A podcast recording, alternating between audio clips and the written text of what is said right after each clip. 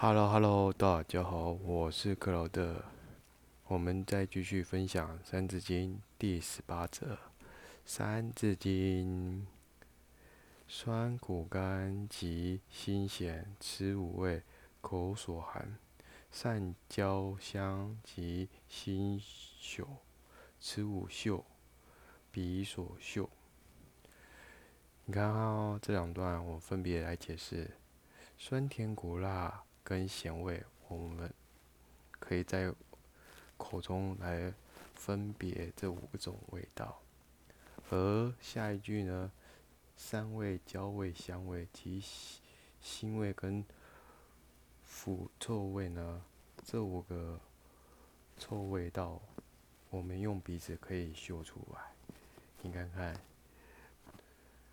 这是不是我们人类的所有的知觉？可以让我们来判断酸甜苦辣、三焦香辛秀，对吧？因此啊，你看老祖宗把我们人的五觉也描述了这么的详细，可见他们的真的很用心，来记录在我们的三字经上，可不是吗？